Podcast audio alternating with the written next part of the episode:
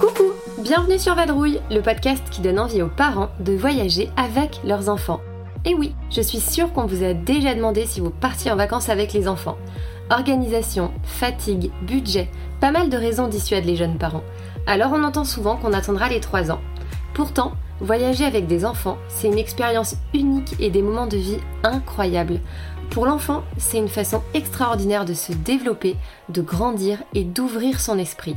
Alors sur Vadrouille, on dédramatise le voyage en famille avec de belles histoires de vacances, de chouettes récits de voyage et des retours d'expériences inspirants de familles nomades. Je vous embarque, c'est parti pour l'épisode. Je suis avec Magali aujourd'hui et on va parler d'un sujet qui passionne de plus en plus, la van life. Instagram et YouTube n'y sont pas pour rien, la van life est passée dans l'esprit collectif d'un mode de voyage roots à un lifestyle cool et chill. Vous n'avez pas pu passer à côté des superbes photos avec une guirlande et une vue à tomber, des vidéos incroyables sur des road trips australiens ou nord-américains. Je vous propose d'oublier un peu toutes ces belles images qui parfois sont aussi de la poudre aux yeux qui ne représentent que quelques instants d'un voyage et de plonger dans l'univers de la van life avec ce qui la compose vraiment. Slow life, voyage de proximité, découverte, nature, le tout en famille en ce qui concerne Magali. Avec son mari et leur fils Tao, voyager fait partie de leur ADN et leurs expériences en van sont déjà multiples. On va parler de tout cela et aussi de leur dernier road trip en Slovénie l'été dernier. Bonne écoute Coucou Magali, comment ça va? Ça va bien, merci.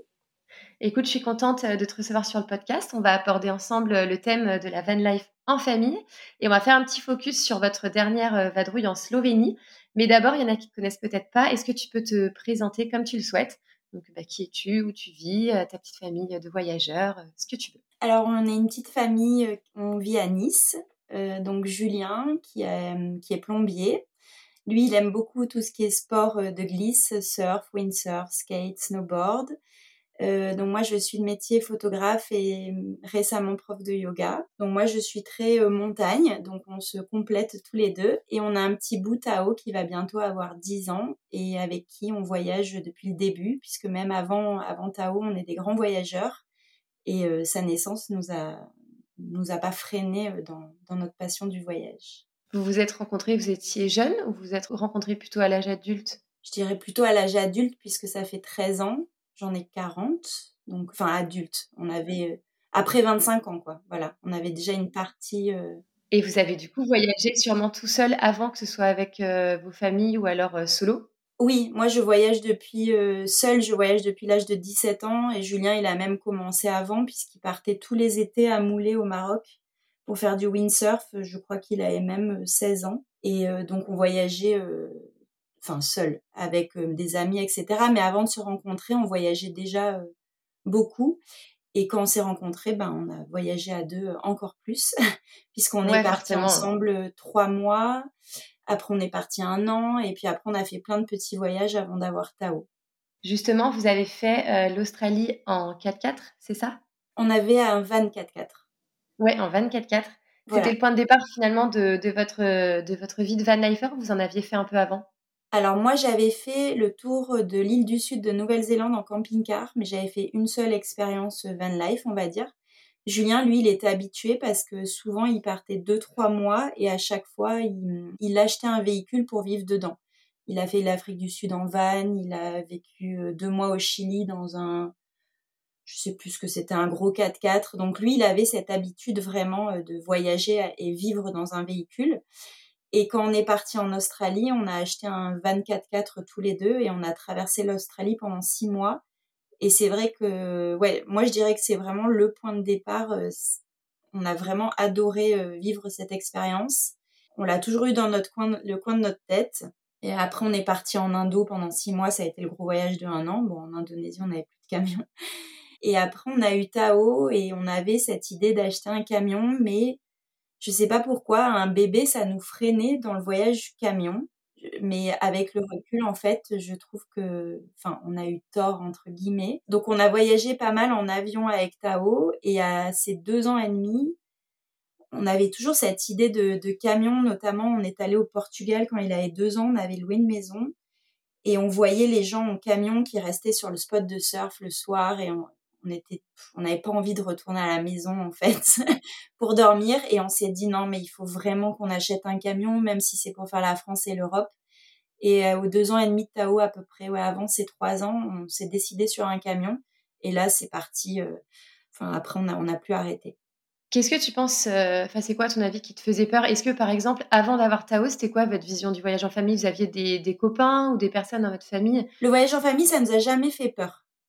Ça, euh, c'est, on s'est dit le jour où on a un enfant, on va continuer, il n'y a aucun problème. Ça va de soi. C'était plus le camion. En fait, on n'avait jamais eu de camion à nous, à part les mois en australien. Donc, du coup, quand on a eu Tao, on s'est dit, ça va être plus simple l'avion parce que avec un bébé, on se pose à un endroit, on a un peu plus de confort. J'avais peur de l'espace. En fait, euh, Tao, quand il a eu 11 mois, on est parti trois mois sur la route. On est descendu au Maroc par la route.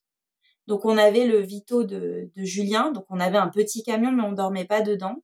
Donc on est passé par le Portugal, on, est parti au Maroc et sur ce voyage, on avait failli acheter un, camion pour vivre dedans. Et en fait, euh, je sais pas, on a eu peur de l'espace, qu'on n'ait pas assez d'espace parce qu'un enfant de 11 mois, enfin, il a commencé à marcher à 11 mois. On s'est dit, on va, ça va être trop petit, euh, il va tout toucher ça fait un peu on va s'entasser, on n'aura pas d'espace vital chacun quoi. Voilà, on avait je sais pas mais c'était des idées préconçues et, euh, et du coup on a fait l'option de descendre avec notre véhicule et de louer des maisons euh, c'était un super voyage hein. Mais avec le recul, euh, bah déjà on a rencontré des familles au Maroc qui étaient avec un camping-car avec des enfants de l'âge de Tao même plus petits et on s'est dit, mais en fait, c'est encore plus facile parce qu'on a tout dans le camion. Après, le camping-car, en plus, c'est bien équipé par rapport au fourgon. C'est peut-être euh, ça. aussi une petite différence, c'est que tu as la salle de bain quand même euh, qui reste minimaliste, mais quand même, tu peux avoir ce confort-là aussi avec les enfants. Bah, nous, dans notre fourgon, là, on a la salle de bain aussi. Hein. Mais, enfin, camping-car ou fourgon, peu importe, mais avec le recul, je me dis, ça aurait été beaucoup mieux parce qu'on, Tao, déjà, à un an, il avait besoin de repères. Et ce voyage, finalement, de le changer euh, souvent d'hébergement, ça a été un peu compliqué pour les nuits, pour lui, parce que c'était un enfant qui dormait pas trop au début. Et avec le recul, je me dis un camping-car ou un camion, peu importe. En fait, il serait rentré à chaque fois euh, dans, sa maison roulante. Et si on regarde les gens qui font des tours du monde, alors bien sûr, il y en a plein qui font en avion, hein, mais il y a beaucoup, beaucoup de familles qui optent pour le camping-car et toujours pour cette histoire de repère. Et je trouve que c'est hyper important pour les enfants. C'est qu'en fait, on déplace la maison, on avance dans le voyage, mais un enfant, il rentre, il a le même lit, il a euh, ses jouets dans un coin. On peut, on peut vraiment euh, faire comme une micro-chambre, enfin, vraiment lui donner des repères. C'était un super voyage, mais c'est un petit regret de pas la... Je pense que ça se serait déroulé encore mieux. Et pareil, euh, sur trois mois, on avait loué des, des maisons. C'était bien, mais il y avait des endroits finalement qu'on a préférés, qu'on serait resté plus longtemps. Bah, on n'a pas pu parce qu'on avait loué autre chose. Voilà. Je trouve que le camion, il s'adapte vraiment aux familles. Et du coup, tu dis que votre habitude de van life s'est installée un petit peu plus tard, euh, du coup, avec Tao. Est-ce qu'à la base, c'était euh, plus une envie d'aventure ou c'était plus euh, le côté slow, le côté éco-responsable qui vous attirait dans, dans cette villa de, de van life? Je dirais plus aventure, mais surtout liberté. Alors, je parle pas liberté, on dort où on veut, tout ça, bon, ça, on reviendra, c'est pas si facile. Mais c'est plus de pas avoir à tout planifier. Alors, je dis pas qu'un voyage, on est obligé de réserver tous ces hôtels, hein, c'est pas ça. Mais on est quand même tenu un peu plus euh, de voir où est-ce qu'on va dormir, euh, euh, regarder un peu tout ce qu'il y a à faire. Alors que finalement, en camion, bah, forcément on fait un petit itinéraire, mais souvent en fait on le respecte pas parce que les endroits qu'on idéalisait, on s'était dit oh, ça va être trop bien, on va rester plusieurs jours, bah on s'aperçoit souvent que c'est pas du tout là où on aime, où on aime rester. Et des endroits qu'on découvre notamment, bah nous on avance par rapport au sport. Euh, bah, si c'est l'océan, on va avancer par rapport au spot de surf. Euh, en Slovénie, là, bah, c'était par rapport au rando qu'on avait euh, on avait trouvé euh, les stations de, de, VTT, etc. Et du coup, bah, ça nous fait découvrir des endroits et on s'aperçoit souvent que c'est là qu'on préfère aller et c'est pas euh, ce qu'il y avait écrit dans le guide, euh, ce qu'on avait repéré. c'est souvent ça dans tous les voyages. D'ailleurs, on a les bonnes surprises oui. et finalement les petites déceptions sur les, les grosses attentes, quoi. Ouais. Mais encore une fois, quand on a des hôtels ou maisons, on peut hein, voyager comme ça, mais je trouve ça moins facile que vraiment se déplacer en, camion. C'est plus flexible en fait pour ça. pour le coup. Et après, le côté slow travel, ça aussi, donc avec Julien, même des voyages de un an, euh, on n'a jamais euh, couru euh, les destinations. Par exemple, en six mois en Indonésie, on n'a fait que trois îles. Alors qu'en six mois, il y en a, ils font le tour du monde. Nous, on n'est pas très fans. On préfère prendre le temps. vraiment dire, on a fait une expérience où presque on a vécu là. même Tao, voilà, quand il a eu trois ans, bon là, on était parti trois, deux mois, pardon, en République dominicaine, mais on est resté deux mois à Cabaret. On avait notre petite maison. Et en fait, c'est une expérience de vie. On n'a pas choisi pendant deux mois de faire plein d'îles. Euh, L'année prochaine, pareil, on part trois mois et on a choisi que deux pays. On veut vraiment euh, voilà, avoir une expérience dans des endroits. Après, chacun son point de vue, mais j'aime pas du tout. Enfin, je dis souvent, on dirait que c'est une liste à cocher, comme une liste de courses. Il faut voir ça, ça, ça, ça, ça, ça. Et en fait, je vois même plus le plaisir du voyage, en fait. Mais je trouve que même à petite échelle, euh, je trouve qu'à partir du moment où on a des enfants, on apprend à voyager moins mais mieux en termes de quantité. Tout à fait. Voilà, plutôt que, que de, voilà, de partir sur un pays 15 jours et se dire il faut qu'on voit euh, vraiment absolument tout, se dire bah, je vais peut-être voir que trois choses, mais par contre je vais les voir à fond et je vais les vivre surtout. Voilà, c'est ça, c'est exactement ça, c'est de vivre le voyage. C'est pas juste euh, vite on, on va voir ce qu'on a vu dans le guide ou ce qu'on nous a dit de voir, on fait la photo et on s'en va. Voilà. Nous, on voyage pas comme ça. Et en fait, on n'a jamais voyagé comme ça. Mais alors là, le camion, ça correspond encore plus parce que forcément, on est obligé, enfin, on n'est pas obligé, mais on, préfère aller doucement. Alors nous, on est plutôt du style à aller très vite à la destination. Il y en a qui vont prendre le temps. Donc nous, par contre, là, on enchaîne la route. Et par contre, une fois dans le pays, on prend le temps je prends l'exemple l'année dernière, l'été dernier, on est allé euh, en Suède. Donc on avait un mois. On a croisé des gens sur la même durée. Ils allaient jusqu'au Lofoten en Norvège. Euh, moi j'ai trouvé que c'était. après chacun fait ce qu'il veut, hein, mais en fait ils faisaient que de la route tous les jours parce qu'il fallait aller au Lofoten. Nous ça nous fait rêver hein, les Lofoten en camion, mais en un mois on le fait pas. Enfin en partant de Nice en plus on le fait pas parce qu'on préfère bien voir la Suède. On a fait une partie dans le sud et c'est tout que passer tous les jours sur la route, même pour un enfant. Enfin, c'est l'enfer. Hein. C'est très long pour un enfant, effectivement. C'est quand même euh, une sacrée destination, les Lofoten, c'est pas à côté. Voilà, il faut respecter et, voilà. Mais encore une fois, chacun voyage comme il veut. Mais nous, le camion, ça nous permet vraiment, voilà, de, voyager tranquillement aussi. Est-ce que du coup, avec, euh, avec du coup tous ces voyages en camion, est-ce que vous avez euh, réduit les voyages en avion, où par exemple vous allez à la destination et sur place, euh, vous faites d'autres choses. Tu parlais tout à l'heure de voyages lointains, mais est-ce que du coup vous faites moins d'avions qu'avant ou pas? Alors on en fait un peu moins pour plusieurs raisons. Euh, bah, le côté financier, j'avoue, parce que ça devient très cher. Et aussi, en fait, quand on est avec notre camion, alors il y en a qui vont dire euh, ça manque d'exotisme. Je suis d'accord, on va pas au bout du monde mais on apprend à découvrir des paysages et des pays qui sont autour de chez nous et quand et en fait franchement pour avoir voyagé vraiment dans le monde entier je trouve euh, qu'ils sont aussi beaux finalement c'est euh, il y a des endroits incroyables à côté de chez nous on, s'en aperçoit pas parce mais là j'étais la première hein, à 20 ans il fallait que je fasse 30 heures d'avion pour dire j'ai voyagé voilà, c'était, euh, on me disait, ah, mais la France, je dis, mais non, moi, j'ai pas envie de voyager en France, pas en Europe. J'ai l'impression de pas voyager, en fait, si je faisais pas des heures et des heures d'avion. J'ai complètement changé. Bon, j'ai vieilli aussi, mais aussi, j'apprends à, à aimer ce que j'ai autour et je me dis, en fait, euh, il y a des paysages qui sont aussi beaux que ce que j'ai vu en Australie. Hein. Et puis aussi, ça permet, de, ça permet vraiment de, de creuser un peu plus. Par exemple, j'ai vu un livre il y a pas longtemps à la FNAC qui montre euh, des endroits du monde avec des équivalents un peu similaires en France. oui, je l'avais vu. Tu l'avais vu? Incroyable. Et quand j'ai bouquiné, je me suis dit, mais, mais c'est incroyable en fait, comme on peut aller à des milliers de kilomètres chercher un paysage, une grandeur. Après, je, je comprends, moi aussi, je suis la première fan, par exemple, de l'Ouest américain pour cette grandeur, pour ses Bien couleurs. Sûr. Et en fait, c'est vrai que pour plein de choses dans le monde, tu peux retrouver quelque chose de similaire. Je pensais par exemple au pont de San Francisco avec le pont de Lisbonne, justement à l'Ouest américain avec le, le Colorado provençal. Alors évidemment, c'est pas la même échelle, mais franchement, pour quelqu'un qui a pas les moyens de se l'offrir ou qui a forcément peut-être moins envie euh, d'un point de vue écologique de prendre l'avion, effectivement, quand on creuse un peu, il y a quand même des choses merveilleuses en France. Tout à fait. Et en Europe aussi. Mais voilà, en fait, c'est plus le mode de voyage. On préfère être dans notre camion que de se faire maintenant des heures et des heures d'avion. Après, euh, on n'a pas arrêté l'avion. Je ne vais pas dire ça puisqu'on a deux voyages prévus en avion là. Parce que oui, bien sûr, on revient sur l'exotisme. Même si c'est magnifique, il y a des choses. Moi, j'adore. Euh, on est allé deux fois. J'adore l'Inde. Bah, je peux pas le retrouver euh, en Europe à un moment donné. Voilà. là, on est très sur le continent africain. Euh, je rêve d'aller un jour au Népal, euh, j'irai. Par contre, ma liste de pays, on va dire, dans le monde que je voulais absolument faire, elle s'est complètement réduite. Il y a des pays où on voulait retourner ou que je voulais vraiment faire. Et je me dis, bah, finalement, si je les fais pas, c'est pas grave. Ma liste, euh, voilà, de pays dans le monde, elle s'est réduite parce que finalement, il y a des choses en Europe que je veux vraiment faire. Oui, c'est sûr qu'il y a plein de, il y a plein de destinations pas mal.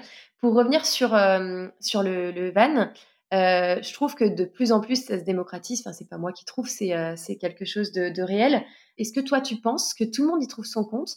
Ou alors que c'est un peu quelque chose qu'on idéalise, euh, qui est très idéalisé via les réseaux sociaux et que finalement, ça peut pas convenir à tout le monde?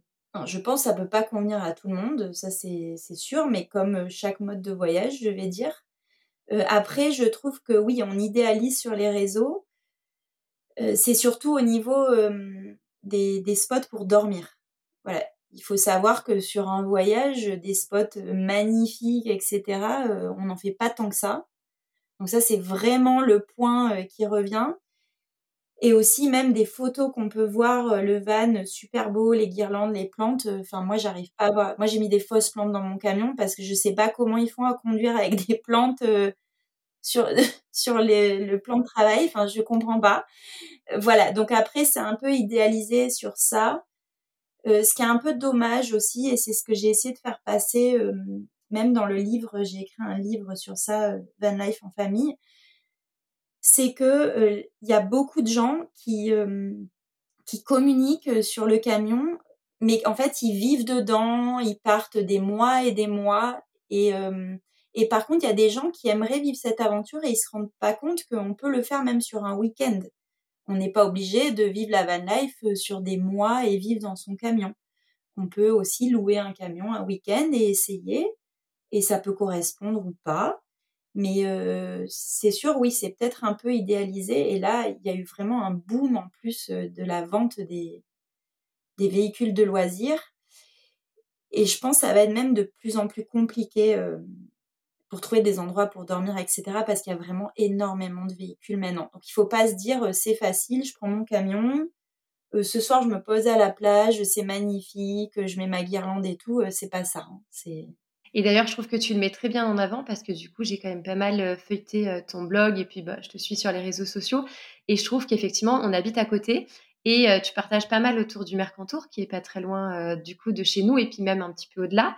Euh, et, effectivement, tu vois, par exemple, euh, nous, on aime beaucoup aussi euh, aller notamment dans nos stations pas très loin. Et c'est vrai qu'on n'a jamais forcément pensé à le faire sur un week-end en van. Tu vois, on, a, on, pense à monter avec notre voiture, louer un hôtel dans une station qu'on aime bien l'été ou alors même l'hiver. Mais on n'a jamais pensé, tu vois, le, le, faire en van. Effectivement, je alors... trouve que c'est moins, c'est moins, on y pense moins. Ouais, alors que ça peut être vraiment, euh, c'est super. Enfin, nous, je sais, il y a une année, on a des copains qui ont loué un camion. On est allé dans les gorges du Verdon. On a passé trois jours ensemble et ils ont adoré, voilà. Ils ont vécu l'expérience sur trois jours et surtout, et les enfants, ils étaient super contents. Voilà. Mais ils n'ont pas acheté un camion forcément. Mais de temps en temps, ponctuellement, on peut faire ça. Et c'est une autre façon euh, de voyager. Ouais, c'est ça, c'est une, euh, c'est une façon différente. Mais c'est vrai qu'en plus, j'ai aucun doute sur le fait que les enfants doivent adorer. Nous, on n'a qu'une seule expérience, on a fait le camping-car pour le coup. Et c'est vrai qu'ils ont adoré. C'était ah euh, c'était la petite maison roulante, quoi. Alors moi, quand je dis van life, parce qu'il y en a qui vont dire c'est le van, etc. Pour moi, c'est tous les véhicules. Tous les véhicules. Il faut arrêter la guerre camping-car, camion. Euh, pour moi, c'est pareil. c'est très français hein, de dire le camping-car, ça fait vieillot, parce que dans les autres pays du monde, ils sont tous en camping-car. Hein. Ouais, et puis je trouve que de moins en moins quand même. Effectivement, l'image du camping-car et du camping euh, il y a quelques années encore, je dirais, c'était vraiment ce côté un petit peu ringard, on va, on va dire ce qui est. Alors que je trouve que quand même, euh, depuis quelques années, ça, ça s'améliore un peu et à juste titre parce que franchement, les véhicules sont euh, hyper high-tech. Enfin, nous, celui qu'on a, celui qu'on a loué, on a halluciné à quel point c'était technologique et de qualité à l'intérieur. Et puis, effectivement, ça t'offre des perspectives carrément différentes. On a vu des choses qu'on n'aurait jamais vues si on était allé juste d'un point A à un point B avec nos voitures. C'est ça. Non, non, c'est super. Même avec des enfants, par exemple, je prends euh, l'exemple, euh, si on doit rouler un peu la journée, bah, ils ont faim, on trouve un petit endroit, on se pose, on a notre cuisine, on fait à manger. Alors que si on est en voiture, il faut trouver un restaurant ou alors on sort le pique-nique euh, qu'il fallait prévoir. Enfin voilà. Moi, je trouve ça vraiment plus facile. Et surtout, si on a des enfants en bas âge aussi. Des enfants qui ont besoin de faire la sieste on peut s'arrêter.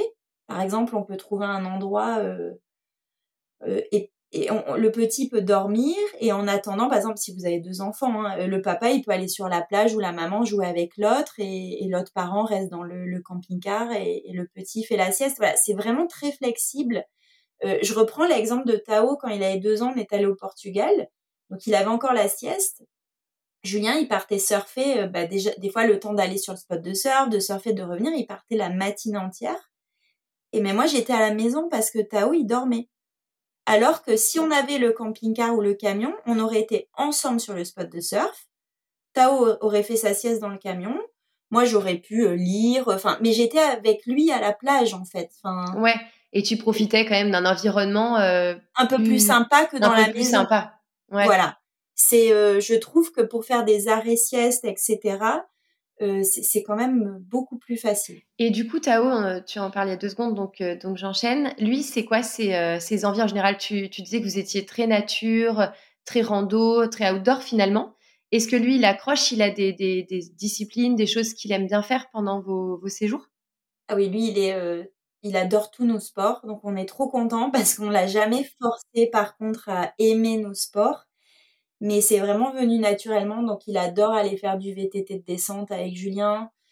Euh, bon, il adore le snowboard. Et là, il est très euh, randonnée en ce moment. Quand on va à l'océan, il fait du surf. Et lui, ce qu'il aime, euh, c'est jouer avec les, les éléments de la nature. Donc, en fait, quand on est en camion, on est beaucoup dehors. On vit dehors, hein, souvent. Donc ça, il adore parce que bah, il prend ses bouts de bois, il construit des trucs. Si on a la plage, il ramasse des cailloux lui, il, préfère euh, le camion. Bah, ça, en même temps, euh, il est habitué. Il est habitué, mais même, il, il, est, il a fait beaucoup de voyages avion aussi avec lui. Hein. Mais il préfère parce que bah, il aime beaucoup qu'on soit tous les trois aussi. Donc lui, il aime la qu'on soit vraiment dans un espace restreint. Un cocon, ensemble. quoi. et c'est une cabane en fait. Ouais, c'est son petit cocon familial. Il a ses petits repères. Ouais, mais c'est pas, pas étonnant. Comme tu disais, les enfants, ils aiment bien les habitudes, retrouver leurs petites affaires aux mêmes endroits, etc. Et finalement, à quelle fréquence euh, vous partez avec euh, votre véhicule? Est-ce que c'est plutôt euh, pour des week-ends? Est-ce que c'est plutôt pour des longs voyages? Est-ce que c'est à peu près équilibré? C'est équilibré. On part quelques week-ends et après on essaye de partir en été, trois semaines, un mois avec le camion. Et souvent on part une semaine en avril et à la Toussaint. Non, on part quand même beaucoup. Ton chéri, du coup, il est euh, indépendant aussi? Il est Oui, on est indépendants tous les deux, donc on a la chance de pouvoir euh, s'organiser pour prendre quand même pas mal de, vacances. Oui, c'est pas, tu sais pas une chance. On l'a, vous l'avez construite votre vie. c'est vrai. Moi, j'avais une question particulière parce que, en fait, c'est une question un peu perso. Avec un van, est-ce qu'on peut voyager l'hiver? Comment on fait quand il fait froid? Et à l'inverse, quand il fait trop chaud en été, on, voit par exemple cette année, on était dans un été caniculaire. Comment on fait quand il fait très chaud et très froid, les extrêmes en fait? Alors très froid, on n'a jamais fait. On a fait un peu froid, mais j'avoue, alors nous, notre camion, il n'est pas super bien isolé. Donc on a un chauffage. Hein. Un petit chauffage d'appoint ou le chauffage euh, du véhicule? C'est un chauffage exprès par le sol euh, qu'on peut régler. Et, et en fait, euh, quand ça descend en dessous de ce qu'on a réglé, tac, il se déclenche. Donc on le met souvent la nuit. Mais euh, le nôtre, il est de 2011 et il n'est pas hyper bien isolé. Je pense à des vacances de Toussaint, on était allé dans les Pyrénées et vraiment on avait dormi en haut du col du Tourmalet et vraiment on a eu très très froid, même avec le chauffage. Parce qu'un camion, en fait, il y a beaucoup de déperdition par rapport à un camping-car. il y, a plus de, il y a plus de, de, tôle. De, tôle apparente, quoi, entre guillemets, par rapport au camping-car où c'est tout doublé, quoi. C'est ça, c'est pas forcément isolé. Nous, notre porte latérale, elle n'est pas isolée. même quand on ferme, il y a un léger air. c'est surtout que Tao, la façon dont il dort, on peut pas séparer la cabine avant de l'arrière. Donc, même si on met des, rideaux isolants sur les vitres de devant, ça reste quand même, le froid passe. Donc on n'a jamais tenté, mais je sais que maintenant sur les nouveaux véhicules, j'en vois, ils vont euh, l'hiver euh, au ski et tout, et y a, ils me disent il n'y a pas de souci. Donc euh, je, pense, même avec les anciens, il faudrait peut-être qu'on l'isole un peu mieux, mais c'est faisable. Après, moi je dirais c'est plus compliqué en termes, par exemple si on va au ski, faire sécher les combis et tout le soir. alors il y a des camping-cars, ils ont une soute chauffante. Donc ça, c'est génial. Donc le soir, ils mettent leurs, leurs chaussures, etc. Nous, dans un fourgon, euh, c'est un peu compliqué. Donc on n'a jamais tenté, mais on aimerait en fin de saison se faire peut-être un week-end dans, une station pas très loin. Mais je dirais, je préfère avoir froid que chaud. le chaud en camping-car, en camion, c'est très compliqué. C'est plus compliqué parce que euh, on peut pas vraiment aérer parce qu'on peut pas dormir euh, tout ouvert. surtout euh, si on n'est pas dans un camping. Moi, je dors pas le véhicule euh, tout ouvert. Donc en fait, nous, on va pas dans les endroits chauds avec le camion. C'est ce que j'allais dire. En fait, c'est la sélection des lieux qui fait que qui fait que vous êtes un peu plus au frais pour dormir et pour vivre dedans, quoi. C'est ça. Par exemple, le Portugal, on y est allé, on y est allé l'hiver. La Sardaigne, on y est allé à la Toussaint, au printemps. Mais on va pas dans des endroits, on va pas aller en Andalousie en juillet-août. Enfin, c'est franchement c'est compliqué quand il fait chaud. Euh, ouais. Après peut-être il y en a. Enfin je je sais pas dans les nouveaux camions c'est peut-être plus aéré mais je conseille pas de choisir des destinations euh, trop chaudes. Ouais parce qu'en fait c'est vrai que tu ventiles pas. Le camping-car on arrivait quand même à faire un petit peu traverser l'air. J'ai le souvenir qu'on aérait, il y avait aussi l'aération par le haut. Oui, nous aussi on euh, peut ouvrir un peu, mais c'est pas non plus.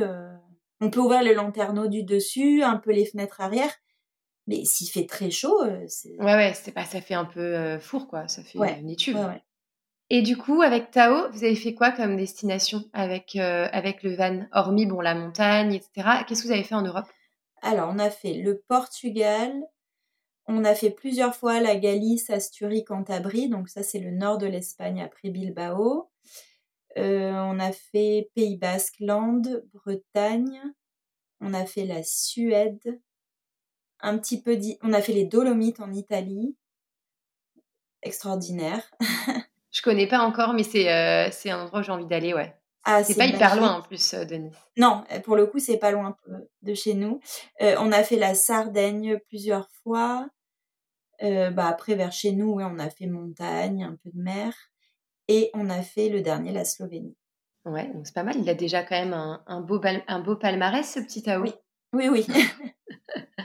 Et euh, si on, retourne à des considérations un peu plus pratiques, euh, il existe du coup pas mal euh, de véhicules qui permettent de voyager.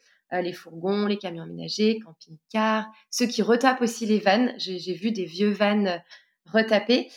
Pour toi, c'est quoi les principales différences et, et, avec un enfant comme ça, pourquoi, pourquoi choisir le, le, le van ou le fourgon plutôt que le camping-car, par exemple? Alors, c'est une question très compliquée moi, je dis, il faut aller voir les véhicules comme on visite un appartement. C'est exactement pareil, il faut se dire, c'est sa deuxième maison. Il y a des critères à en prendre en compte. Euh, nous, on avait des critères autres que peuvent avoir les d'autres personnes. Moi, je voulais absolument une douche et des WC parce que je savais qu'on allait faire beaucoup, euh, soit du camping sauvage, soit des aires de camping-car où il n'y a pas forcément euh, de sanitaire. Donc, ça, c'était mon critère. Je voulais aussi euh, un lit permanent parce que notre premier camion, en fait, à chaque fois, il fallait faire les lits, donc il fallait descendre la dinette, il donc il y avait de la manutention à faire. Et je voulais euh, donc sur ce deuxième camion un lit permanent que si dans la journée on voulait se poser, la table de devant restait quand même accessible si quelqu'un euh, voulait se mettre à table, voilà. Et on voulait un véhicule assez gros par rapport encore à notre matériel sportif on a beaucoup de choses. Donc euh, un petit van, euh, en fait, on n'a jamais même pensé à un petit van. Bah, déjà, il n'y a pas de toilette, il n'y a pas de douche. Euh, c'est un peu Tetris, il faut tout faire le soir. on n'aurait jamais pu rentrer tout ce qu'on a amené au niveau du sport. Donc ça, c'était carrément exclu chez nous. Il y en a qui vont préférer le petit van parce que, pour plusieurs raisons. Alors la raison qui revient souvent, c'est qu'on passe sous les barrières de 1m90. Il faut le savoir, il y a pas, il y a, enfin, il y a quelques endroits où il y a des barrières à 1,90 où nous, on ne passe pas. Sincèrement, ça n'a jamais été un problème pour nous. Parce qu'il y a des endroits où on sait qu'il y a ces barrières, eh ben, euh, on va ailleurs. Euh, enfin, on trouve toujours euh, un système. Je me rappelle une fois, on était allé à Biarritz, on s'était garé un peu plus loin, puis on était allé à Biarritz en vélo. voilà, ça c'est pas du tout un critère pour nous. Surtout que de toute façon, nous, on met des choses sur le toit. Donc, même si on avait un van à 1,90, on aurait des surfs sur le toit et on passerait plus dans tous les cas. Donc, euh, ça, c'était pas un critère. Par contre, il y a des gens, ça, c'est un critère important, c'est que le, le van leur sert de véhicule secondaire. Donc, forcément, sur un fourgon comme nous qui fait 6 mètres, ça peut pas être un véhicule dont on se sert euh, tous les jours. Donc, il y a des gens qui ah oui, disent... 6 mètres quand même, le vôtre Nous, il fait 6 mètres de long. Enfin, c'est un Fiat Ducato. C'est comme les, les fourgons de livreurs, c'est gros. Euh, donc il y en a qui me disent voilà, on a une voiture et notre deuxième achat c'est un van pour partir, mais aussi ça va servir comme deuxième véhicule. Donc voilà, ça c'est vraiment à prendre en considération et aussi où le garer. Parce qu'un camion comme nous, un camping-car, il faut soit un terrain, soit il faut le mettre en gardiennage, alors qu'un petit van, soit ça peut rentrer sur une place de parking si on est en résidence, euh, selon le garage. Dans un garage classique, ça peut passer aussi. Voilà, il faut vraiment tout prendre. Et aussi, moi je dis, il faut vraiment se faire une liste. On peut pas avoir le véhicule parfait et passer sur du camping-car. Bah, si on a trois enfants, enfin moi, je, après chacun, mais je trouve que c'est même plus facile d'avoir un camping-car que s'entasser euh, dans un fourgon. Mais encore une fois, c'est personnel. Ça dépend aussi sûrement un peu de l'âge des enfants, peut-être. Exactement. Nous, par exemple, le fourgon, bah, là, on se dit, Tao, il va avoir 10 ans, ça va. Dans 4 ans, peut-être que dormir, là, il adore euh, qu'on soit ensemble, mais peut-être dans 4 ans, dormir euh, à 2 mètres de nous euh, sur la dinette, ça va plus trop lui plaire. Alors que dans un camping-car, on peut avoir des espaces un peu plus délimités. C'est individuel, un peu plus. ouais un peu plus d'intimité. C'est sûr, tu peux fermer la porte, avoir euh, la petite chambre du fond et puis les, enfants avoir le milieu. Euh, c'est sûr que c'est un peu. Donc, je euh, dirais vraiment, il faut lister vos priorités.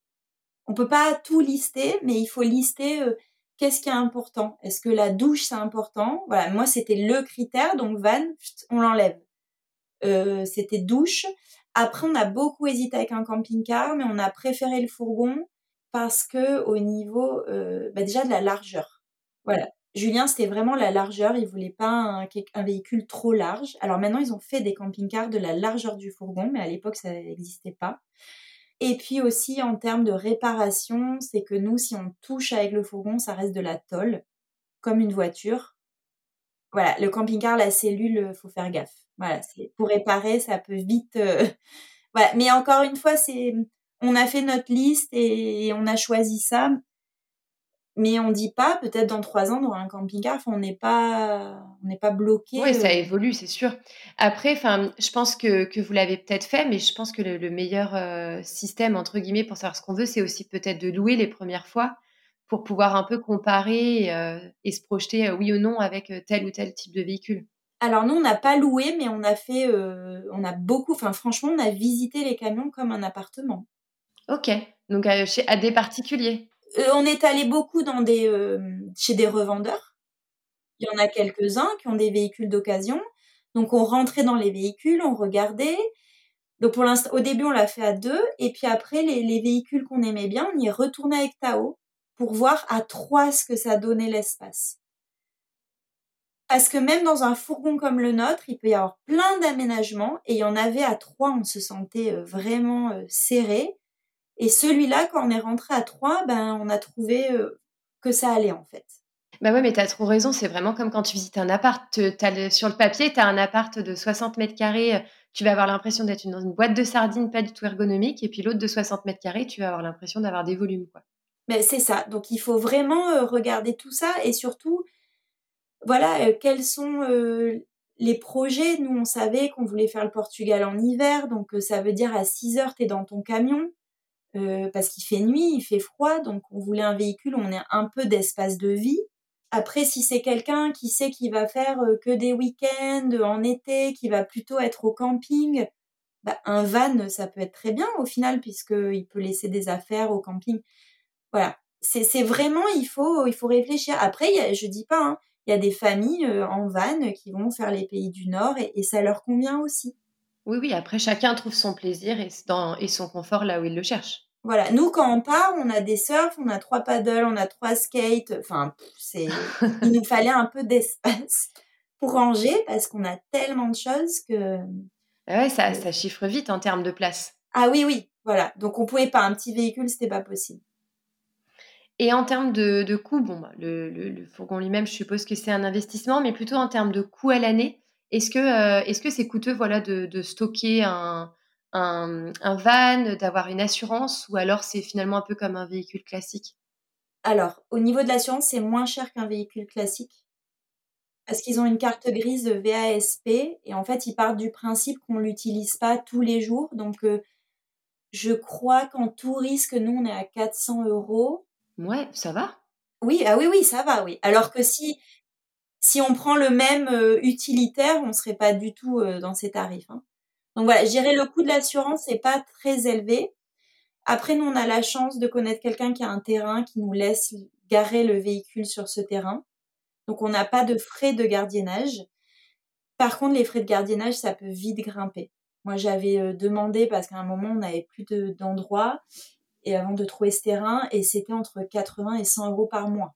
Ah ouais, ok. Donc, c'est presque le, la location d'un garage, en fait, en termes de budget. Ouais. Et, mais c'est surtout qu'il n'y avait pas de place. C'est la folie. Ah ouais? Non. Purée, j'aurais pas pensé ça. Non, bah, enfin moi j'en avais appelé un ou deux, ils m'ont dit euh, il faut nous appeler régulièrement, il n'y a pas de place. En plus, il y a quelques contraintes parce que il faut euh, le week-end arriver avant une certaine heure, repartir. Enfin, on n'a pas les clés de, de l'endroit où c'est stocké, je crois. Ah oui, d'accord. Donc c'est vraiment euh, ok, c'est pas à la carte quoi je crois, hein, je veux pas m'avancer, il faudrait bien, il faut que chacun se renseigne parce que peut-être. Et puis après, il y a peut-être euh, plein de choses différentes selon. Voilà, exactement. Mais c'est pas, voilà, il faut se renseigner et c'est un certain coût. Après, euh, le reste, euh, non, il y a rien de spécial. Hein.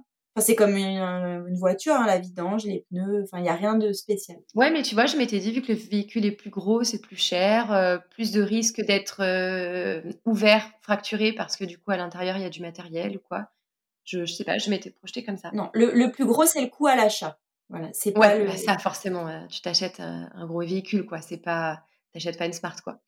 non. Et du coup, moi, je voulais qu'on parle un petit peu préparation. Tu sais, moi, par exemple, quand je prépare un voyage, bah, c'est vrai que je m'y prends toujours un petit peu l'avance. J'aime bien voir tout ce qu'on peut faire, voir quand on va sur un spot donné. Toi, quand tu prépares euh, un voyage avec un enfant, du coup, tu as quand même pas mal d'expérience. Qu'est-ce qui est pour toi indispensable euh, d'apporter ou euh, on a tendance à oublier au départ quand on commence un peu ce, ce mode de voyage? Alors nous, on a toujours alterné en fait les, les points d'intérêt, je sais pas comment. C'est-à-dire que il y, a peut-être des, activités, ça va être plus pour moi, et puis il y en a d'autres, ça va être plus pour Julien, mais il faut pas oublier Tao, donc on trouve quelque chose vraiment pour lui, pour alterner. Quand il était plus petit, par exemple, aller marcher, et ça lui plaisait pas trop. Donc on lui disait, mais aujourd'hui on va marcher, c'est pour maman, par exemple. Et demain, ben, on a vu un aquarium et ça, ça sera ta journée à toi. Voilà. C'est vraiment alterner les. Alors maintenant, il a 10 ans, c'est un peu plus facile, mais, quand même, euh, dans le voyage, je cherche toujours quelque chose un peu sympa à faire en famille, mais vraiment dans l'intérêt de l'enfant. Après, on construit pas tout le voyage pour l'enfant, c'est vraiment on alterne par rapport à nos envies, tous les trois. Ouais, vous instaurez un peu le euh, on se fait plaisir chacun son tour et même si on se fait plaisir effectivement tout le temps parce qu'on est ensemble, mais euh, le plaisir à chacun en plus. Voilà, c'est ça. C'est et si un jour, bah, je prends l'exemple de cet été en Slovénie, on a fait une énorme rando, bah, le lendemain, on dit à Tao, enfin, on, accepte qu'il reste tranquille. On va pas lui dire ah non, mais aujourd'hui, il faut absolument que tu sois quand même dehors parce que la veille, il a fait un truc génial. Voilà, il faut vraiment respecter le rythme de chacun, mais ça, c'est ça, c'est vraiment propre, même euh, dans voyage en avion ou en voiture, peu importe. Voilà, il faut, faut s'adapter, surtout quand les enfants ils sont petits. Il faut vraiment euh, respecter. Si pendant deux jours on fait plein de choses, bah, le troisième jour être un peu plus détendu et, et voilà. Mais je cherche à l'avance ce qu'il y a à faire. Et, voilà, et, je, et, on voit ensemble ce qu'il a envie. Il y avait des choses que j'avais repérées cet été, bah, finalement ça lui disait pas trop, bah, on a fait d'autres choses et, et voilà, c'est vraiment ensemble qu'on construit le voyage. Et au niveau justement donc de, du fait de voyager dans votre van, est-ce que au début où vous voyagiez euh, comme ça, il y avait des choses que vous oubliez ou alors des choses qu'il fallait vraiment penser ou alors à l'inverse des choses que vous emmeniez et qui servaient à rien pour, euh, pour des personnes qui voudraient partir les premières fois? À ce qui a amené, ah oui, on amène toujours trop de choses. C'est vrai? Là, ça même, même encore maintenant? Non, là ça va mieux. Mais euh, en, fait, il faut se dire, on vit dans un espace petit, donc il faut habituer même les enfants à prendre peu de choses. Euh, je me rappelle, bon, il adore les Lego. Bah, je lui donnais une trousse et je lui disais, tu peux remplir que cette trousse. Voilà, tu, tu peux pas euh, prendre tous les Lego. On remplit cette trousse et puis point. Euh, il faut réfléchir à ce que tu veux vraiment amener. nous, c'est pareil, même en termes d'habits, on prend pour une semaine à peu près, on prend 6-7 t-shirts, 6 dessous, voilà même si on part un mois. Mais tu vois, finalement, je trouve que ça se rapproche un petit peu du voyage en avion, parce que c'est pareil, en avion, tu es limité par ton sac soute. Et ah oui, tu peux pas pareil, 30 000 jouets. Non, tu peux pas. il faut, faut vraiment prendre le minimum. Et puis de toute façon, on s'aperçoit après à chaque fois qu'il joue pas avec ce qu'il a, il joue avec ce qu'il trouve. Non, après on a l'habitude de voyager. Alors comme ça revient comme l'avion. Enfin c'est. Mais, mais voilà, quelqu'un qui voyage pas trop ou il faut pas prendre trop de choses. Et oui, un conseil, si vous louez un camion, et que, par exemple, je sais pas moi, euh, je prends l'exemple des Landes. Vous arrivez en avion à Biarritz, euh, je dis n'importe quoi, hein, et vous louez un camion, il faut que vous arriviez avec des, sacs mous, pas de valises. Parce que si vous devez mettre votre sac après dans votre van de location, bah, le sac mou, vous le pliez, vous le mettez dans un tiroir. Alors que les valises, elles vont vous prendre toute la soute pour rien, en fait. Parce qu'une fois que vous avez euh, rangé vos affaires, vous, vous, vous gardez une valise qui est dure et euh, qui prend de la place. Et qui prend de la place, ouais, qui gêne. Ouais.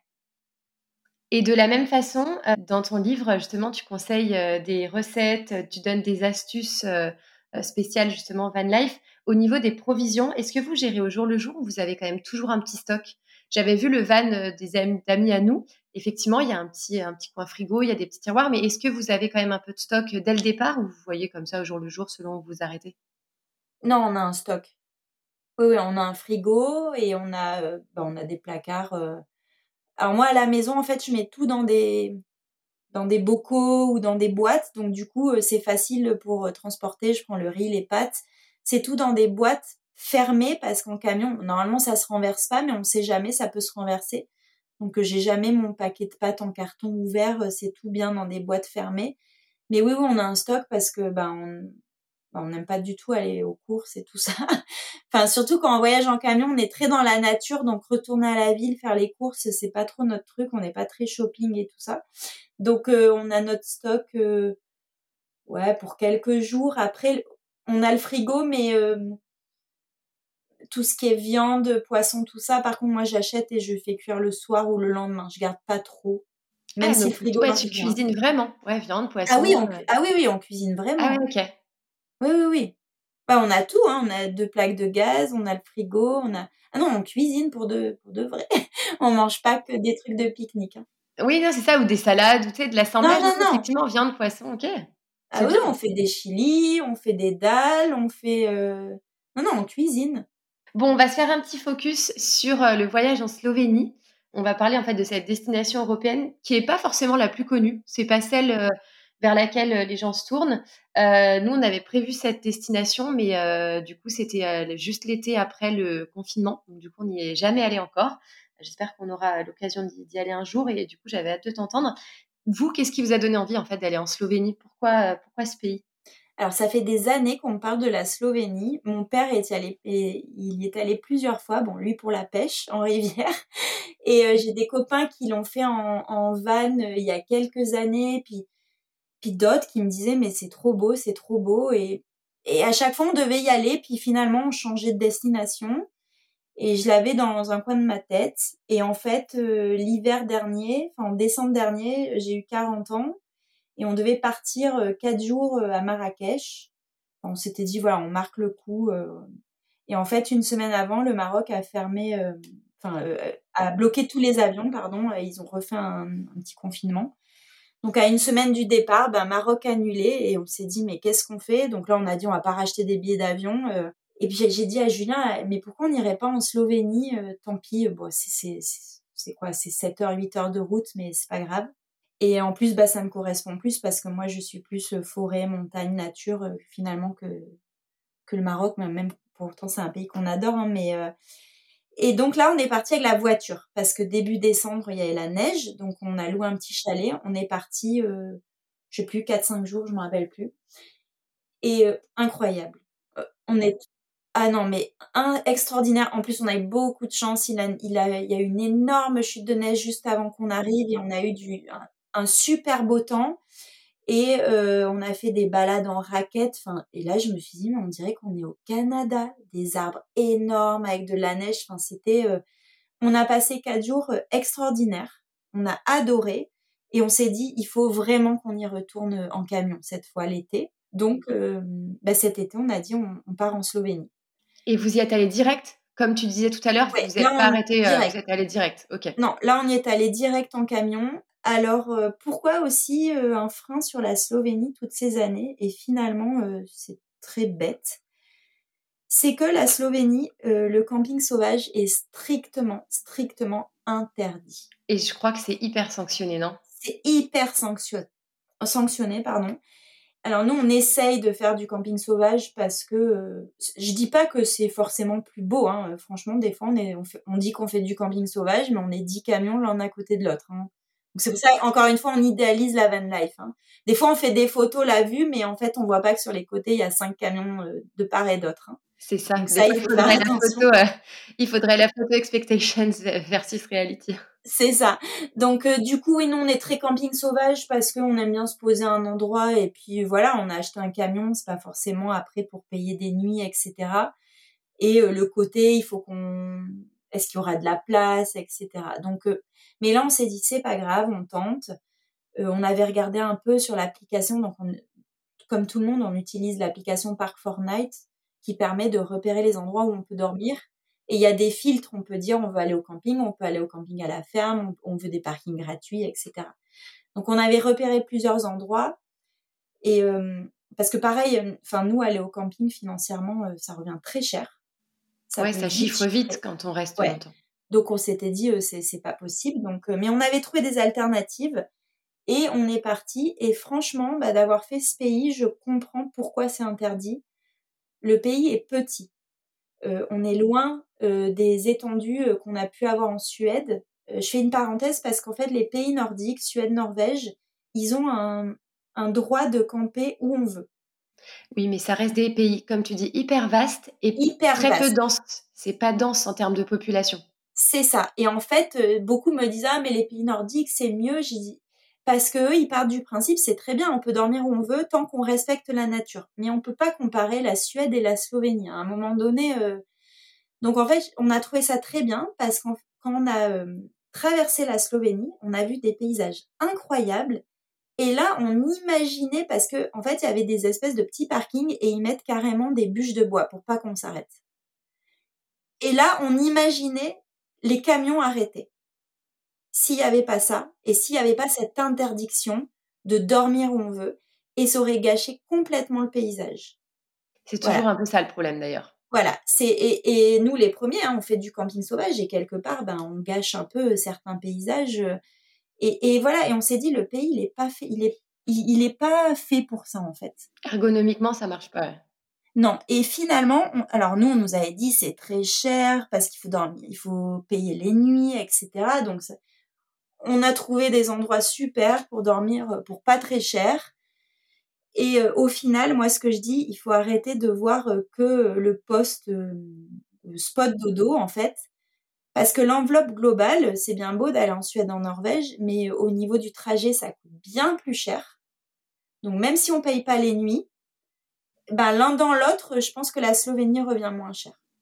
Et au final, vous dormiez où? C'était plutôt quoi? Des campings, des airs chez l'habitant? Alors on a trouvé des campings à la ferme, on a trouvé, bah oui, chez l'habitant, un petit monsieur euh, euh, qui laisse à disposition. C'était trop joli. En plus, on arrive, il nous sert des biscuits, euh, l'apéro à la myrtille, enfin vraiment convivial.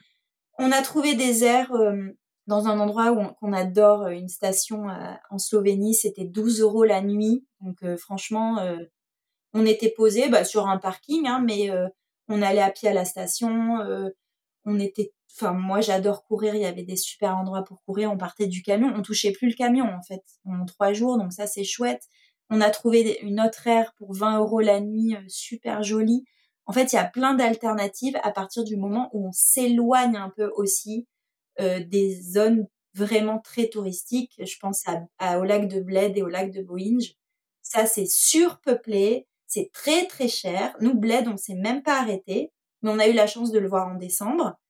Et Boinge, on a passé une journée, on a trouvé un parking à 10 euros la journée, on a marché 5 minutes, on est resté au lac, mais on n'a pas cherché à dormir là-bas. D'ailleurs, au niveau de l'itinéraire, vous aviez fait un itinéraire euh, prédessiné pour, pour dire comme ça, ou vous avez fait un peu film Ouais, on avait regardé un peu où est-ce qu'on voulait aller et puis dans quel sens on allait tourner pour, euh, pour que ça soit plus cohérent possible. Et oui, oui, et après, on avait mis des options parce qu'à la base, on s'était dit, donc comme tout le monde nous disait c'est cher, c'est cher, c'est cher, on s'était dit on, ne pourra jamais faire trois semaines en Slovénie. On va rester dix jours et puis on va passer en Autriche. Bon, j'ai appris que l'Autriche c'était pas plus facile en fait d'y dormir.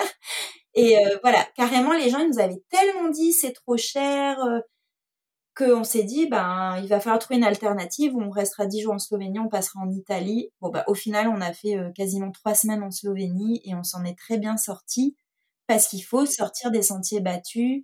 Et puis, il faut voir cette enveloppe globale. Il faut pas dire, ah, mais je paye un parking 10 euros, c'est trop cher. Mais en attendant, l'essence était beaucoup moins cher que ce qu'on avait payé en Suède le trajet a été beaucoup moins cher. Donc au final, euh, c'est l'un dans l'autre en fait. Tu t'y retrouves, euh, ouais, ça m'étonne pas. Et, je trouve ça dommage parce que encore une fois, il y a beaucoup de gens qui me disent on veut pas aller en Slovénie parce qu'on peut pas dormir où on veut. Mais quel dommage de s'arrêter, enfin de se bloquer, de visiter un pays parce qu'on peut pas dormir où on veut quoi. Enfin. Bah c'est pas ça qui fait tout le voyage en fait. Mais non. Moi je dis c'est encore une fois des spots pour dormir, des beaux spots. Je peux les compter sur les doigts de la main dans tous nos voyages. Hein. Donc c'est comme un voyage à avion, il y a des hôtels qui vont être bien, il y a des hôtels qui vont être moins bien. Et la van life, c'est pas que les spots dodo, c'est aussi euh, avancer bah, tout ce que tu fais le reste du temps, quoi. Exactement. Et, et je trouve, bah, pour revenir sur euh, l'idéalisation, j'ai l'impression qu'on communique que sur ça en fait. C'est où on bah, a dormi. Le réveil, où on a dormi où on s'est réveillé. C'est ça. Et, mais c'est pas que ça. Enfin, c'est horrible en fait. C'est comme si on voyageait et que ce qu'on retient, c'est que les hôtels. Effectivement, ça fait un effet un peu déceptif si tu le testes pour la première fois parce que forcément, euh, c'est pas comme, euh, comme ce que tu as pu voir, quoi. Non, et puis, et puis le voyage, on va pas retenir que là où on a dormi. Quand on voyage à l'étranger, on retient pas que les hôtels où on a dormi en tout cas, c'est pas notre mode de voyage, c'est ce qu'on a vu, ce qu'on a vécu. Oui, oui, c'est évident. Mais, enfin, même moi qui adore euh, l'hôtellerie, enfin, j'aime beaucoup découvrir des hôtels, etc. Mais euh, c'est 10% quand même de ce que je retiens de mon voyage, quoi. C'est voilà, ça va de soi. Et même en Slovénie, on a fait une aire de, de camping-car, ouais, à Rogla, mais c'était magnifique. Euh. Alors c'est sûr, j'ai vu des photos, il y en a, ils étaient 50, bah non, on a eu la chance, on n'était que 4, 4 camions. On était entouré d'arbres, Enfin, c'était euh, franchement et la découverte de ce pays, c'est magnifique parce que bah, c'est un petit pays, donc en très peu de temps, on change complètement de, de paysage et il y a une diversité extraordinaire. Et si tu avais deux trois, euh, deux, trois choses à voir comme ça, tu nous donnerais quoi? Alors nous, on a adoré la station de Granjka Gora. Donc ça, c'est plus au nord avec le lac Jasna. On a vraiment aimé cet endroit euh, je sais pas comment expliquer. Tao, carrément, il voulait aller y vivre. ouais, des fois, ça s'explique pas, il y a le feeling. Voilà, il nous a, il nous a dit, j'adore cet endroit, je veux rester là. Bon, on lui a dit non, on va pas déménager en Slovénie. Après, euh, moi, j'aime beaucoup, alors je le prononce peut-être très mal, c'est le plateau de Pokjluka, je crois que ça s'appelle comme ça. C'est un peu au-dessus de Bled. Donc euh, là, c'est des, c'est des forêts énormes avec des arbres. Enfin, c'est majestueux. c'est des euh, grands espaces, Beaucoup de grands espaces. Ah oui, des grands espaces. Et après, on a beaucoup aimé la route de, de Beauvec, je crois, à Granjka Gora, justement, parce qu'on longe la rivière Socha, qui a une couleur euh, incroyable. C'est, moi, j'ai jamais vu ça. Et après, on prend le col avant d'arriver sur la, station qu'on a aimée. Et ça, c'est vraiment très, très beau. Bon, une bonne, une bonne destination pour les, pour les fans d'outdoor, quoi. Ah oui, par contre, il faut aimer la nature. Hein. Sinon, euh, il faut aimer marcher, il faut aimer euh, se baigner dans les lacs. Euh, c'est pas une destination. Non, mais je trouve que c'est l'image qu'on en a. Enfin, en tout cas, c'est. Oui. C'est l'image qu'on s'en fait si on se renseigne un peu sur le pays, quoi. C'est pas, c'est pas oui, oui, oui. Et ce qui est super, c'est que les lacs, bon, je, je sais pas quelle température ils étaient, mais on peut se baigner. Oui. Ça, c'est super Surtout avec les kids, en général, ils aiment bien. Ah oui, oui. Et même la rivière a été glacée. Tao, il a adoré se baigner dedans. Mais les enfants, de façon, euh, peu importe la, chaleur, euh, ah, oui, oui. vont pas. ils sont beaucoup moins frileux euh, que nous. Avant de, conclure, je voulais faire juste un petit focus sur la, notre région parce que ben, tu habites pas très loin de chez moi, tu es à Nice. Et, et, on a un département qui est quand même hyper riche entre la Méditerranée, l'Italie à proximité, le Mercantour, les petits villages, etc. Est-ce que vous utilisez beaucoup le van pour rester comme ça autour de chez nous ou alors euh, finalement pas tant que ça? Alors, on l'utilise, mais en fait, euh, mes parents ont une résidence secondaire dans le Val d'Alos. Donc c'est vrai qu'on alterne en allant au chalet aussi, parce qu'on aime bien aller au chalet. Euh, voilà, s'il n'y avait pas de résidence secondaire, je pense qu'on utiliserait beaucoup plus le camion. Mais là, on essaye d'alterner. Après, ça nous arrive, par exemple, même on va le prendre, l'autre jour on a fait une rando, il fallait monter au col de la Cayolle, et ben on a pris le camion pour dormir la veille dans le camion et être euh, au plus près euh, du départ de la rando le matin, pour pas euh, partir à, 6 heures du mat ou 5 heures du mat de la maison. Voilà, donc des fois on l'utilise juste pour une nuit pour faire ça en fait. Après, oui, enfin, on aimait beaucoup, malheureusement, la vallée été beaucoup détruite. On adorait aller dans le Boréan avec le camion. Ça, c'était vraiment notre petit, voilà, c'était notre petit, euh, notre petite bulle d'oxygène. Moi, euh, enfin surtout le mois de juillet, euh, comme je suis photographe, c'est un mois très très chargé. Et ça nous arrivait, des fois, j'en pouvais plus. On, partait juste le soir, on dormait au rayon. Et puis le matin, on, se baladait, mais, mais sans faire de rando. Hein. Juste, on se baladait au bord de la rivière, on rentrait et j'étais mieux déjà. Voilà, ça, c'était notre petite bulle d'oxygène. Malheureusement, elle n'existe plus. Mais oui, oui, on prend le camion. Euh, on, est, on a fait euh, les gorges du Verdon, Esparon, euh, tout ça. On prend le camion aussi pour des week-ends, on, adore. Hein. Ouais, non, ça m'étonne pas. Puis il y a vraiment tellement de choses à faire vers chez nous en plus. Ah oui, et puis on, on, a, toute une liste, on n'a même pas le temps de faire tout ce qu'on voudrait faire en camion. Bah oui, j'imagine. Du moins, il y a de l'inspiration. ah oui, oui. Après, le bord de mer, chez nous, c'est compliqué. Hein, ah ouais, non, c'est même impossible pour le coup. Voilà, là, c'est camping, air, euh, voilà, il faut pas chercher. Euh. De toute façon, tu n'as même pas de place en soi. Ouais. Il y a des airs super sympas, mais c'est même compliqué à avoir des places. Même en hiver, je pense que c'est compliqué. Ouais, ouais, c'est. Euh, Bon, ton, ton compte Insta qui s'appelle euh, Les Voyages de Tao, euh, du coup, forcément, ben, ça donne le là. Vous avez euh, vraiment le voyage en famille dans, dans votre ADN familial. Qu'est-ce que ça lui apporte à lui? Qu'est-ce que ça vous apporte à vous par rapport à vos voyages d'avant Le fait voilà, de voyager tous les trois? Alors, c'est un enrichissement encore supérieur que ce qu'on a pu vivre pardon, à deux. C'est vraiment extraordinaire de pouvoir montrer le monde, euh, enfin tout ce qu'il y a autour euh, de chez nous et surtout c'est une c'est vraiment une ouverture d'esprit pour lui. Euh, on le sort du quotidien et, et ça je trouve ça une expérience géniale surtout à notre époque où bah, je dis pas hein, Tao il a une tablette, il a une Switch, il joue au jeu, enfin voilà, il va avoir 10 ans. Mais à côté de ça, je sais que il a aussi cette ouverture d'esprit sur la nature et sur le monde parce que on le sort beaucoup de cet environnement euh, citadin où on peut vite s'enfermer. Et je sais que même euh, dès la première année de maternelle, en fait, euh, l'institutrice m'avait dit j'ai vu qu'il était différent. C'était pas péjoratif. Hein. Elle m'a dit c'est un petit garçon qui est hyper curieux et elle me dit je le sens qu'il y, a, un truc différent par rapport à d'autres enfants. Et on me le dit encore, là, CM2, je suis allée voir la maîtresse, elle me dit, je vois très bien. Euh, alors, est-ce que c'est les voyages ou son tempérament? Je ne sais pas, mais en tout cas, ça permet de encore plus stimuler cette, euh, cette envie de découvrir et sa curiosité. même l'autre jour, j'ai accompagné les élèves à la piscine et, ses copains m'ont dit dès qu'il y a une question géographie, bah il y a que Tao qui lève la main en fait. Il connaît tout sur les sommets, sur les pays, sur voilà. Et voilà, ben, ça le cultive aussi hein, au fil, du temps. Et en fait, tout ce qu'il aime maintenant, je, je, pense que ça vient aussi parce que ben au début on l'a poussé euh, je prends l'exemple des randonnées. Euh, non, il faut pas croire. Au début, il aimait pas marcher. On a dû vraiment le pousser, le pousser. Et maintenant, il adore. Alors, si vraiment ça serait encore un calvaire, euh, on l'embarquerait pas sur deux jours de rando. Mais là, non, c'est lui qui demande. Même là, on sort de deux jours de rando. J'ai dit la prochaine fois, on essaye trois jours. Il m'a dit oui, maman, on va faire trois jours la prochaine fois. Parce qu'il adore ça. Et je pense que vraiment de voyager, de sortir du quotidien, du coup, c'est un petit garçon qui s'adapte à tout. on peut le mettre n'importe où, il s'adapte. Et puis ça se cultive ça. Enfin, moi, je sais que par exemple, on me fait souvent cette euh, remarque parce que pareil, on aime bien quand on voyage faire des, des randos et on aime bien aussi même ne serait-ce qu'aller se balader entre guillemets. Et euh, pas très loin de, de, chez nous, il y a euh, les Courmettes. Et l'autre fois, on avait fait une balade d'un kilomètre et demi, deux kilomètres avec nos enfants. Et on avait pris le, le porte-bébé pour Jules qui finalement a marché quasi tout le long. Et je, je me souviens, j'ai des copines qui me disent, mais comment tu fais pour le faire marcher autant? Et en fait, c'est vrai que non, c'est pas je le fais pas marcher, c'est que en fait, il y a, plein de curiosités autour qui font bah, que finalement, il avance, quoi. Mais c'est ça. Après, il dort bien. voilà. Mais en fait, si on va aller marcher euh, sur la promenade des Anglais, euh, il n'y a rien de.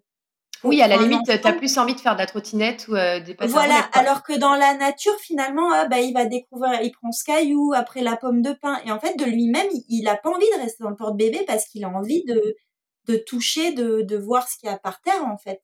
Ouais, le mot voyage, ça me, je dirais parce qu'il y a des gens, bah, il y a encore cet aspect financier. Hein. Il n'y a pas tout le monde non plus euh, qui peut partir euh, trois semaines euh, en Slovénie en camion.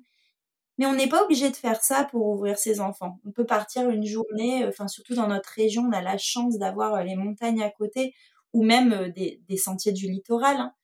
Et, on a besoin de rien, ça coûte rien. On, part et puis on, les enfants, ils sont dans la nature, euh, ou pourquoi pas même aller dormir en tente, si on peut pas louer un véhicule. Il y a, plein d'alternatives. Mais je suis, je, suis, je suis hyper contente de te l'entendre dire parce que c'est un peu la vocation du podcast, c'est de montrer vraiment les, les, différents types de voyages et surtout de montrer que voyager, c'est pas uniquement aller à l'autre bout du monde, qu'on peut voyager à 30 minutes de chez soi et euh, faire grandir son enfant et l'aider à se développer en étant à 30 minutes de chez soi. Donc, euh, donc voilà, tu, tu, tu résumes bien la chose. Mais c'est, et c'est ça le problème un peu même, c'est que les gens voyager, c'est loin, c'est longtemps, c'est ce que je disais tout à l'heure, même en camion, on imagine qu'il faut partir euh, six mois en camion pour vivre la, vivre la van life. Mais non, on peut louer une nuit, on peut, et puis si, si on peut pas, ben on peut prendre une tente et aller euh, camper euh, dans nos montagnes. Ou... Il y a plein d'alternatives et, et je trouve qu'il faut vraiment s'ouvrir à tout ça parce que c'est un enrichissement pour les enfants, euh, c'est juste extraordinaire. Hein. Oui, puis ça leur apporte une vision différente. Moi, c'est ce que je trouve à chaque fois, en tout cas. Si tu devais euh, me donner un petit peu ton voyage de rêve euh, en van, ce serait quoi pour finir? En van, la Norvège. Ouais, la Norvège et l'Islande. Ok, ouais, l'Islande. Oh, incroyable. Alors, ouais. Alors non, je vais reviens. Non, il y, y, a plusieurs. Donc ça serait la Norvège, l'Islande. Et euh, on aimerait vraiment un jour descendre au Sénégal. Ah ouais, ok. Ouais, par la route. Donc là, ça n'a rien à voir avec. Euh, ah ouais, non, non, c'est euh, c'est une sacrée, une sacrée épopée. Là, c'est pas à côté, hein. Non, et enfin, on aimerait même faire plusieurs pays d'Afrique, mais je pense, enfin, ça serait compliqué. Il faudrait beaucoup de temps. Enfin, même le Sénégal, il faudrait énormément de temps. Mais ouais, ça serait vraiment quelque chose que qu'on aimerait faire un jour avec un véhicule. Je reviens aussi avec l'histoire des camions. Euh, maintenant, ce qui se développe beaucoup, c'est les tentes de toit. Oui, c'est vrai. Et ça, c'est une super alternative parce que du coup, pas besoin d'acheter un autre véhicule. Euh, je sais que Decathlon ont sorti des, des tentes de toit euh, très abordables parce qu'avant, ça coûtait très très cher. C'était genre 4000 euros, je crois. Et là, j'en ai vu une récemment. Alors, je veux pas m'avancer sur le prix, je le connais pas exactement. Mais je trouve ça abordable. Et ça, c'est super parce que ben, on peut le mettre sur sa voiture. Euh, enfin, j'imagine il faut des barres. Enfin, je sais pas comment ça marche. Et alors là, les enfants, à mon avis, euh, c'est le bonheur. C'est le festival. ah ouais. c'est euh, et ça, c'est une alternative pas si chère que ça au final. Ouais, c'est vrai que ça coûtait très cher avant parce que mon, mon beau-frère qui est à Montréal, il en a acheté une pour sa voiture et je me souviens que le coût était assez énorme. Il y a quelques années de ça. C'est vrai que ça se démocratise, mais c'est tout récent. Ouais, mais là vraiment, et on en a vu plein en Slovénie avec des gens avec des tentes de toit. Ah ouais, bah comme quoi. Donc ça, c'est une autre idée euh, pas mal à faire. euh, Ouais, non, c'est c'est sûr. assez chouette. plus, plus accessible.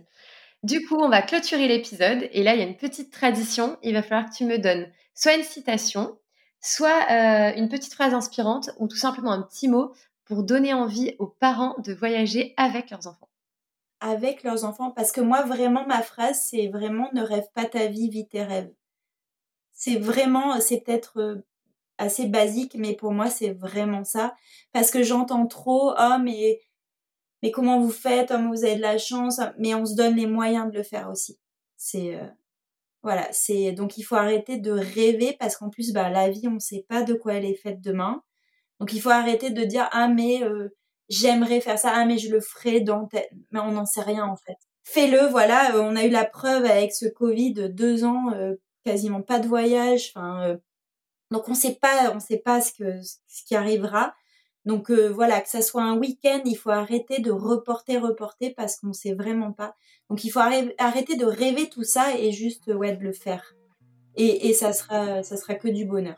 Eh ben, écoute, ça clôture très très bien. Je te remercie en tout cas euh, d'avoir parlé de ce thème-là euh, avec euh, un vrai réalisme. Et, et je te dis à bientôt. Merci. Je remercie beaucoup Magali d'avoir été au micro de Vadrouille pour parler van life. C'est une façon de voyager qui fait des émules et qui est souvent idéalisée. Je suis ravie qu'elle ait partagé son expérience de ses voyages en van et pour aller plus loin, je ne peux que vous inciter à découvrir son univers sur Instagram, Les Voyages de Tao, à lire son livre si vous voulez un petit peu plus loin qui s'appelle Van Life en famille, oser la liberté, et de filer aussi sur son blog où vous retrouverez des photos incroyables et des carnets de voyage très précis. Merci encore pour vos écoutes et vos partages des épisodes sur les réseaux sociaux. Pour vos avis et vos 5 étoiles sur Apple Podcast, c'est un soutien topissime. Quant à moi, je vous dis à très vite pour un nouvel épisode. Bye